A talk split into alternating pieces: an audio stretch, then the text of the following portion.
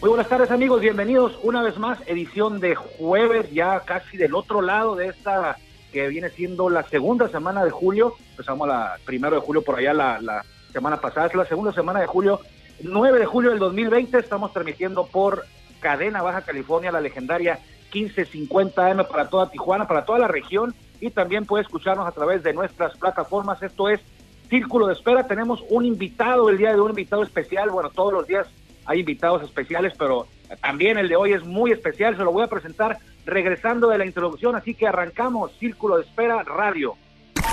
Ya estamos en el círculo de espera. Acompáñanos a tomar turno y hablar de béisbol con un toque relajado.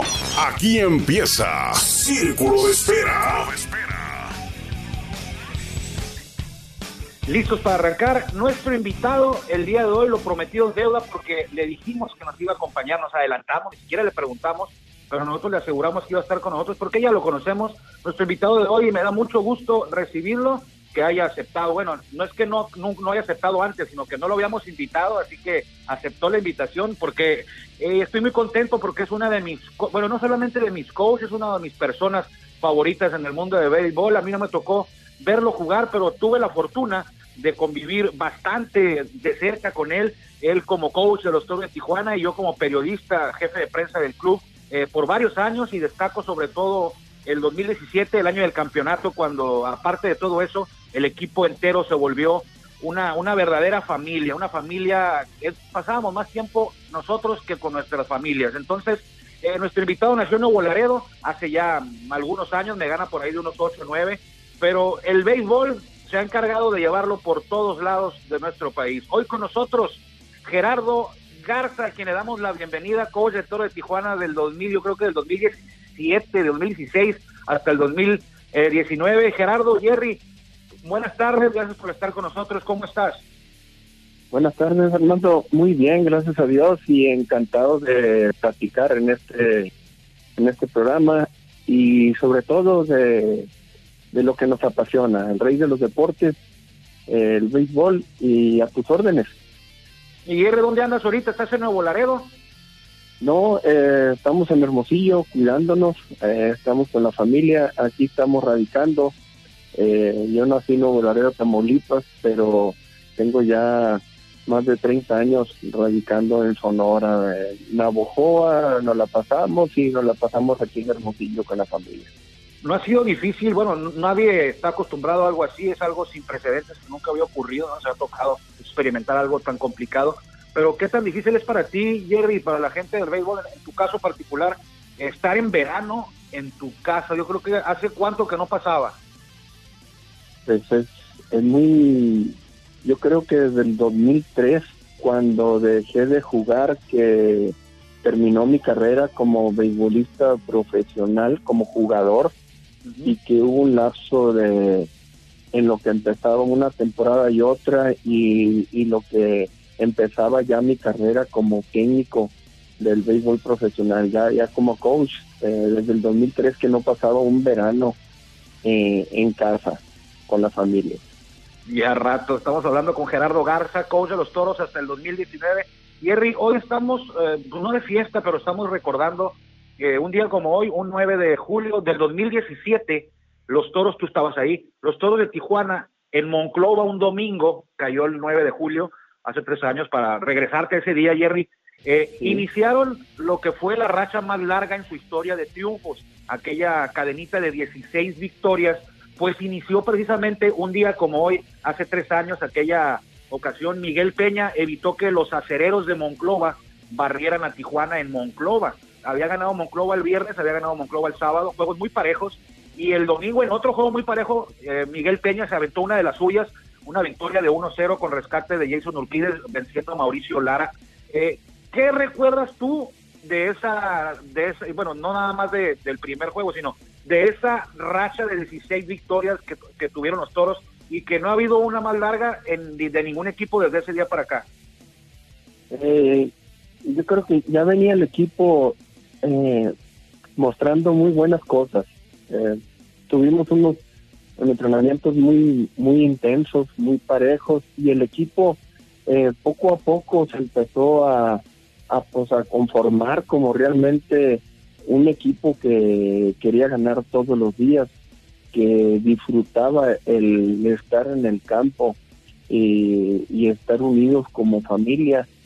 Esto fue lo que logró Pedro Meré poco a poco y, todo el cuerpo técnico, unado pues a la directiva, que tuvo mucha paciencia con los extranjeros porque algunos eh, no carburaban en un principio, eh, poco a poco se fueron uniéndose los extranjeros a, los mexicanos y mexicoamericanos y se empezó a formar una familia y ya los juegos empezaban a mostrar grandes cosas eh, los jugadores y el picheo se fue pues asentando y de ahí vino la racha que que no solamente paró en, en tantos juegos consecutivos ganados, sino que yo creo que paró con el campeonato en esa temporada inolvidable para todos nosotros, los toros de Tijuana.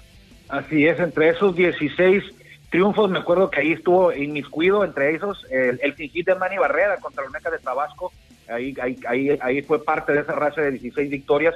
Siempre en la pretemporada, cuando estás en un equipo eh, tú como coach, Jerry, eh, o como manejador, Pedro Merece, les pregunta y siempre contestas, este equipo está hecho para quedar campeón.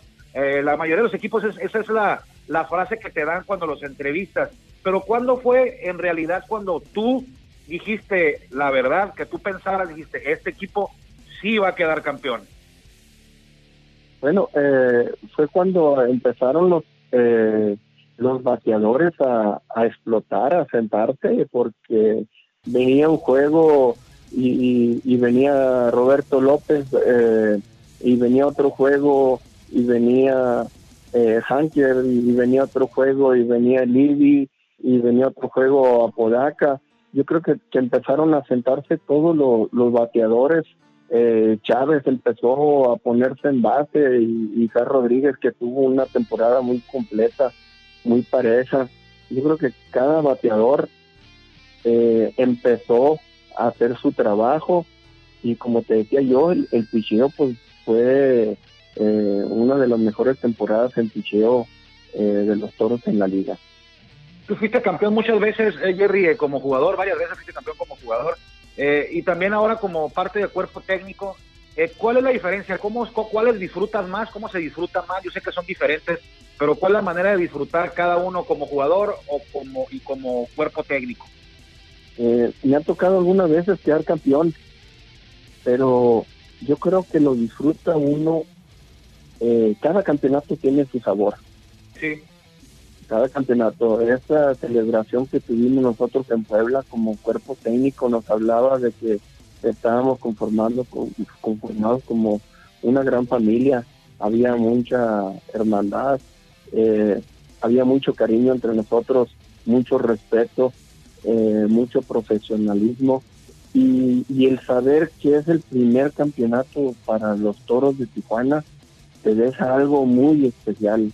Ese campeonato lo disfrutamos al máximo desde que cayó el último out. Eh, ahí está el video, un video que, que tú mismo colaboraste con él y que tú mismo lo filmaste, eh, teniendo el cuerpo técnico, cómo estábamos celebrando y después unirnos a la fiesta con los jugadores en el campo y con los directivos y luego con la afición a la llegada de Tijuana esperándonos en el aeropuerto y después en, en, el estadio eh, disfrutarlo al máximo. Yo creo que, que todavía lo sigue uno recordando con mucho cariño ese campeonato.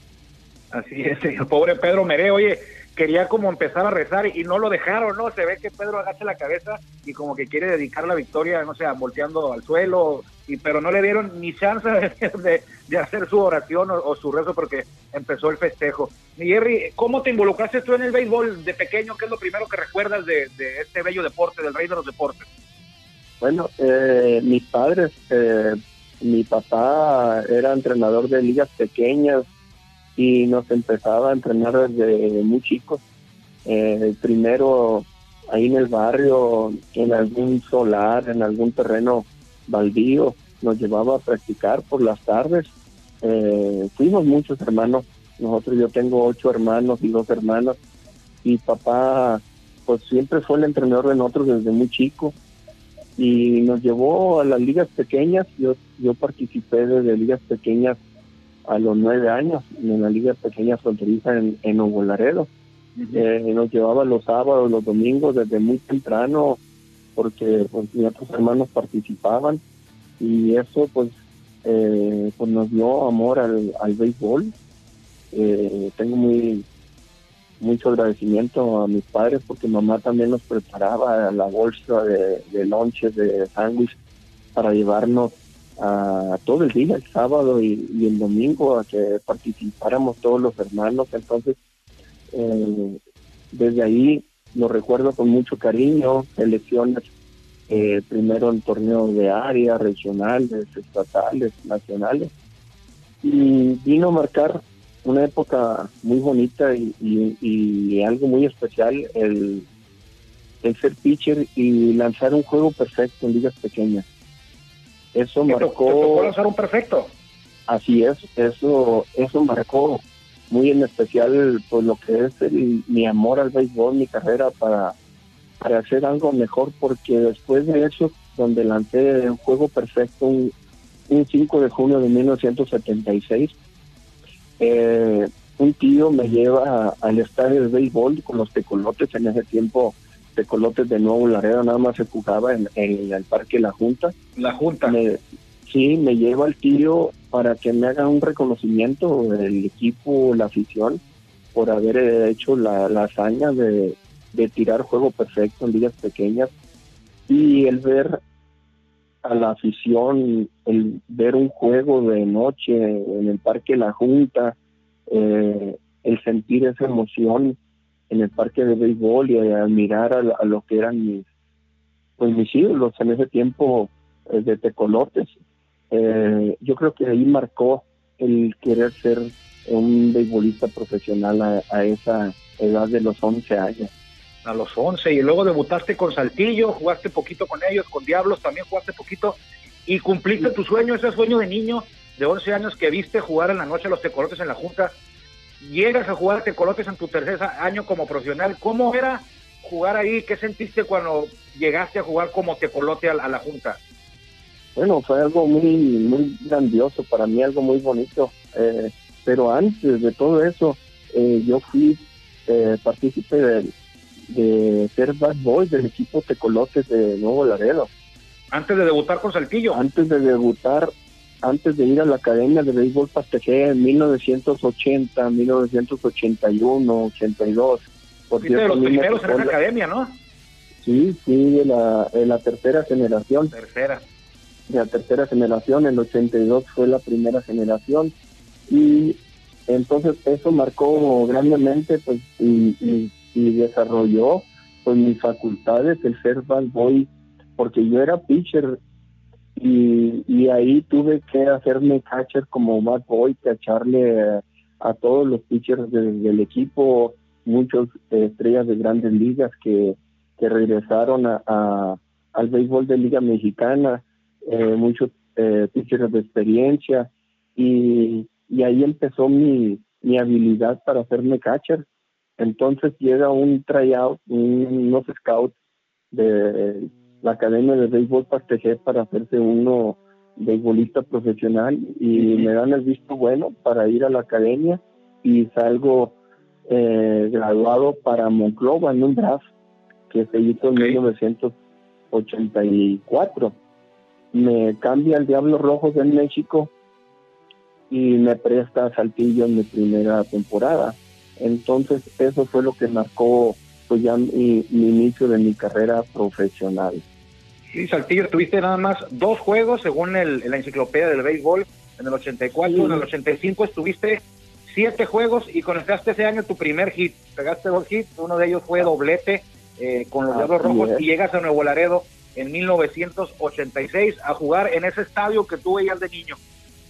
Sí, fue una, una cosa tremendo porque yo estaba jugando en la liga tabasqueña, eh, agarrando experiencia, jugando todos los días eh, y, me llaman de primero de Diablos Rojos en México para opcionarme a los tecolotes de los dos laredos. imagínate el momento ese de llegar y vestir vestirme ya como jugador profesional, como pelotero, eh, era una situación muy muy especial para mí, para mi familia, para los aficionados que ya me conocían, que había sido primero eh, jugador de ligas pequeñas, después bad boy y luego ya ahora vestir el uniforme de Tecolotes de Nuevo Laredo.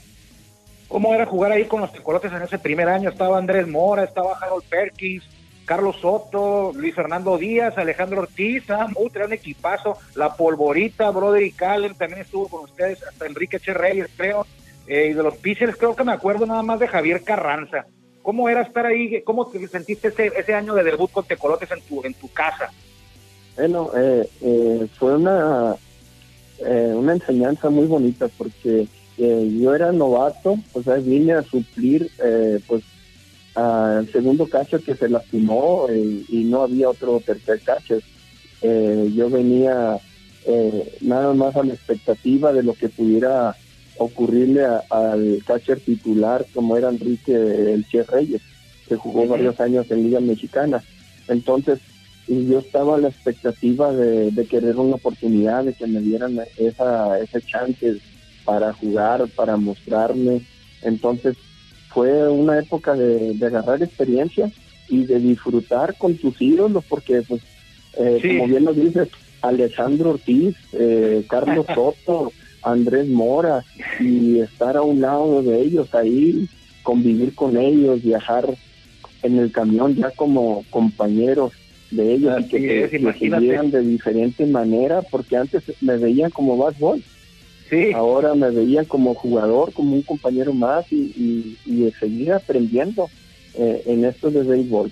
O sea, eh, fuiste bad boy de ellos y después fuiste compañero. También andaba Harold Perkins, estaba también, ahorita, sí. ahorita sí estoy revisando, Bárbaro Garbey también jugó este año, ¿no? Sí, jugó Bárbaro Garbey que venía de, de grandes ligas. El último juego de él pues había sido en grandes ligas, había estado en la Serie Mundial, fue un gran compañero y y pues un, un gran pelotero. Fue eh, el verlo jugar en esas dimensiones de Liga Mexicana, después de verlo visto en Serie Mundial con los Tigres de Detroit, pues eh, era algo algo que no lo podía creer uno como, como novato, ¿no? En ese tiempo. Ya después se uniría ahí Pedro Mereno, también Pedro Mereno, ahí fue donde lo conociste. Yo creo que esta fue la última época gloriosa de los tecolotes en, en, en la zona ahí de Laredo y Nuevo Laredo. Después, Mierri, pasas a, te tocó quedar campeón con los tecolotes ahí años más, años después, ¿no? Nos toca, nos toca una racha muy buena porque yo en el 85, yo estoy con Diablos Rojos del México y le ganamos el campeonato a los tecolotes, 1985. el último campeonato de, de Cananea Reyes, ¿no? Eh, no, todavía tuvo más, el 88 por ahí tuvo... Eh, Otro, bueno, pues estaba ahí Cananea. 87, 87, 88 todavía tuvo Cananea con Diablos Rojos de México y fue bicampeón con, con, los, con los Diablos. Entonces, eh, Tecolotes empieza a formarse, eh, ya estaba Jorge Calvo, la directiva, don Víctor Lozano, Cortemos Rodríguez, y, y empiezan a, a, a llenarse de jóvenes, jóvenes con unas facultades tremendas como empezó Gerardo Sánchez fue uno de los primeros, ya estaba Alejandro Ortiz, eh, Carlos Soto y Andrés Mora, que eran los tres mosqueteros. Pero empieza Luis Fernando Díaz a, ocupar el lado derecho, eh, el jardín derecho, eh, entra Gerardo Sánchez a ocupar el jardín izquierdo y entonces el centro fielder ocupa una plaza de extranjeros.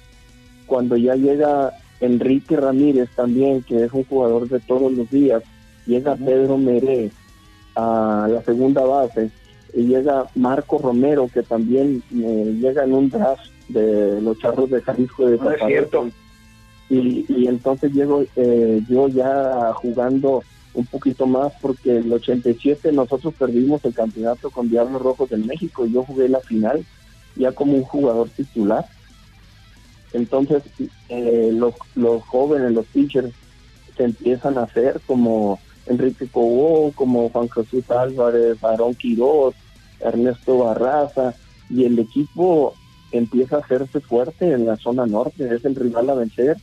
Llegamos a la final 87, llegamos a la final de la zona norte 88 y el 89 quedamos campeones. en 1990 perdimos la final de norte contra Laguna, que pierde después la final contra Bravos de León. Y a mí me cambian a los industriales de Monterrey para que regrese Andrés Mora. Andrés Mora es. el cambio de tres jugadores de Tecolotes eh, por, por uno que es Andrés Mora de los industriales pasa a los tecolotes y yo me voy a, junto con dos compañeros más a los industriales de Monterrey, que nos toca en mi primera temporada en 1991 a jugar en el primer playoff contra nada menos que contra los tecolotes de los dos Lo que marca el destino pues de, cada uno. Y le ganamos, lo barremos eh, en cuatro, le, le dimos eh, pasamos nosotros a la final de norte contra Sultanes de Monterrey, que, que después perdimos y ellos fueron los campeones, los Sultanes de Monterrey ese año. Te dirigió el, Benjamín Cananea Reyes, te dirigió, te dirigió Zacatillo Guerrero con los tecolotes y luego llegas a Industriales y te dirige Héctor Espino. ¿Cómo era Héctor Espino como manejador ahí con Industriales, Jerry? Bueno, eh, Héctor Espino era un conocedor de béisbol y, te dejaba jugar. El, el señor te dejaba jugar, incluso te dejaba que, que tú pusieras la jugada de, de hit con, con tu compañero, si te sentías tú en ese momento, te dejaba libre completamente. Era un señor que te dejaba jugar, eh, vámonos, eh, para adelante. Eh, vamos toda la confianza. Sí, sí, era un, un manager que rompía todas las reglas del béisbol en, ese aspecto de, de dejar que, eh, que hicieras, que movieras eh, a uno como que te pudieras poner en, en, una posición donde te sintieras cómodo por todos lados. Ese fue don, don Héctor Espino Paz Oye, ustedes eran queridos ahí en Monterrey, o sea, están, ustedes eran los industriales, pero ahí en Monterrey pues, están los sultanes, es como decir, en Nueva York están los Yankees, pero también están los Mets en Monterrey están los sultanes y estuvieron un tiempo los industriales. ¿Cómo los trataban? ¿La, eh, la gente, la afición, sí se involucró con ustedes? Eh, poco a poco nos fuimos ganando afición porque era un equipo, la verdad que antes de 1991 no entraba a los playoffs, era un equipo perdedor. Pero ese año de 91 se reforzaron eh, completamente y cambió el equipo a tal grado de, de pelear en seis juegos la final del norte y, y la gente eh, se empezó a involucrar con el equipo, se hizo de afición joven, eh, gente que, que le iba a otros equipos que estaban en contra de los sultanes de Monterrey y ahí empezamos a ganar. Sí, ahí empezamos a ganar afición y... Los Contreras, este, Sí, así es, la gente que estaba en contra de sultanes se empezó a, poner con nosotros, eh, gente de otras latitudes como eh, los que vivían ahí cerca de, de, Monterrey y los alrededores y que iban a otros equipos, entonces que, les gustaba disfrutar y, estar en contra de los sultanes, eh, se pusieron con nosotros y, fue muy bonito esa época. Yo estuve ahí 91, 92 y parte del 93 con Industriales. En 20 años de carrera más o menos, mi Jerry, como pelotero, ¿cuál fue el pitcher más difícil al que te tocó enfrentar?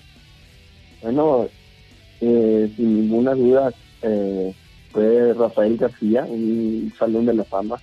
en mi primera temporada con los Mayos de Navojoa eh, le conecté un jonrón a una recta que me que me dejó un poquito cómoda. Se equivocó. Se equivocó porque incluso estaba él en un conteo favorable, se equivocó la verdad, porque yo di pocos jonrones en la Liga del Pacífico, pero Después de eso eh, me punchó 10 veces consecutivas. ya, no me volvió a tirar la, ya no me volvió a tirar la recta. Tenía un slider de pues uno de los mejores sliders de, la liga y fue un ganador él de más de 200 juegos en, la liga. Sí, creo que jugó con Ciudad Juárez, ¿no? ¿Con quién jugaba? con los indios de Ciudad Juárez, sí. Sí, un juego sin hit, y, pero no, sí fue un caballote, caballote. Sí, y como catcher, y tú como catcher, ¿a quién admiraste más como pitcher? es decir, de los que te picharon a ti, ¿cuál se te hizo tu mejor pitcher tú como catcher? De los, de los dos mejores, eh, yo creo que pitchers que yo le he cachado eh, así mucho tiempo, es Héctor el Caballo Heredia eh, de los Mayos de Navojoa eh, Isidro Márquez con los Águilas de Mexicali. Isidro. Eh, sí, los dos mejores. Hubo otro otro tanto como Chuy Moreno, por decir, Fernando Venezuela, y le cachó una temporada, eh, varias temporadas completas en, en Mayo de Navojoa a Fernando. Sí, como no.